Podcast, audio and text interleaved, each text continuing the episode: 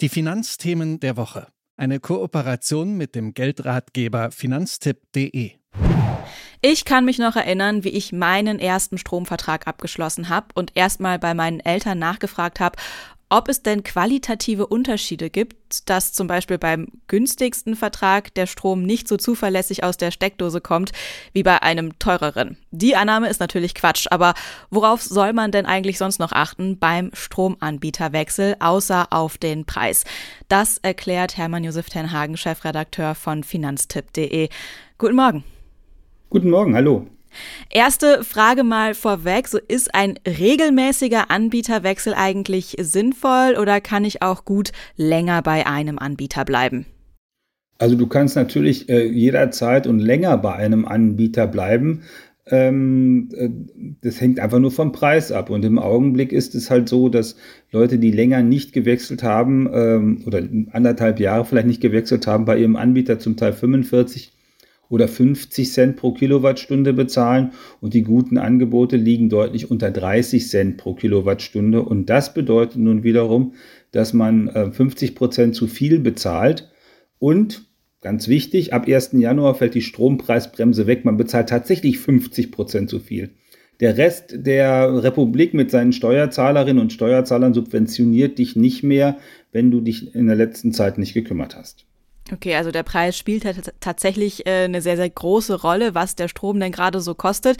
Ich denke mal, wer sparen will, sucht sich dann vermutlich einfach den günstigsten Anbieter auf den Vergleichsportalen. Ist das eine gute Idee, einfach den günstigsten zu nehmen oder auf welche Kriterien sollte ich dann noch achten? Ähm, nur den günstigsten zu nehmen, ist noch keine gute Idee. Man sollte darauf achten, dass man tatsächlich im Augenblick äh, eine Preisgarantie hat äh, und dass diese Preisgarantie mindestens, äh, am besten mindestens zwölf Monate läuft, aber auf jeden Fall so lange, wie die Vertragslaufzeit ist. Das ist nämlich so, man äh, kann äh, in der Grundversorgung Strom bekommen bei seinem ähm, Grundversorger vor Ort. Der ist meistens relativ teuer.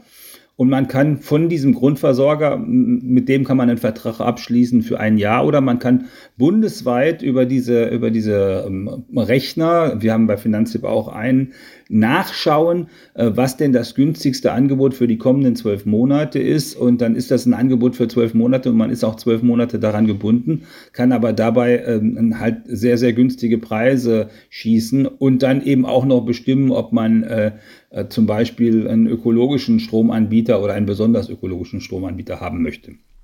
Als die Energiekrise losging, da gab es ja auch Meldungen über Stromanbieter, die plötzlich pleite waren und die Kundinnen und Kunden mussten dann zum Grundversorger wechseln, der, wie du ja gerade gesagt hast, oft deutlich teurer war und ist. Wie kann ich denn einen seriösen Anbieter auswählen oder sicher sein, dass ich einen seriösen Anbieter habe, der nicht bei der nächsten Krise äh, in Gefahr gerät? Also da muss man jetzt zwei Dinge unterscheiden. Erstens, der Strom kommt weiter aus der Steckdose, auch wenn der Anbieter pleite geht. Also das Problem hat man nicht.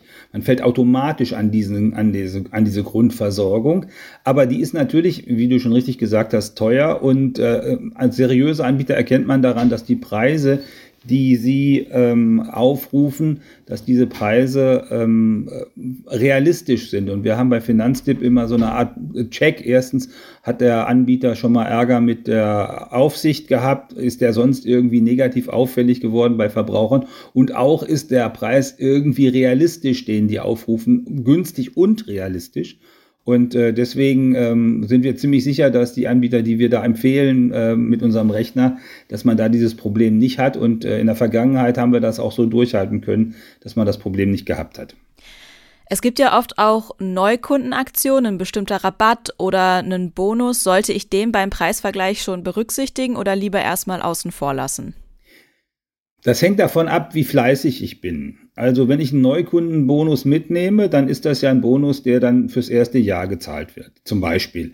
Und das bedeutet, im zweiten Jahr wird es genau um diesen Bonus teurer und das sollte ich mir klar machen und dann kann ich natürlich ähm, vor, dem, vor dem Eintritt ins zweite Jahr wieder wechseln und zu einem anderen Anbieter gehen, der vielleicht auch wieder einen Bonus zahlt. Da muss ich mich aber drum kümmern. Wenn ich dafür zu nachlässig bin, dann ist das nicht so eine gute Idee. Das heißt, wenn ich fleißig bin und regelmäßig da drauf gucke und dann äh, von einem Bonus zum nächsten gehe äh, und mich darum kümmere, dann kann ich das machen. Ansonsten würde ich eher nach dem Stromanbieter schauen, der auch ohne Bonus am günstigsten ist weil natürlich ist das, äh, wie gesagt, ein Sonderangebot. Und äh, wenn die beim Sonderangebot sehr, sehr günstig sind, müssen sie irgendwann versuchen, das Geld wieder reinzuholen, sprich im zweiten Jahr.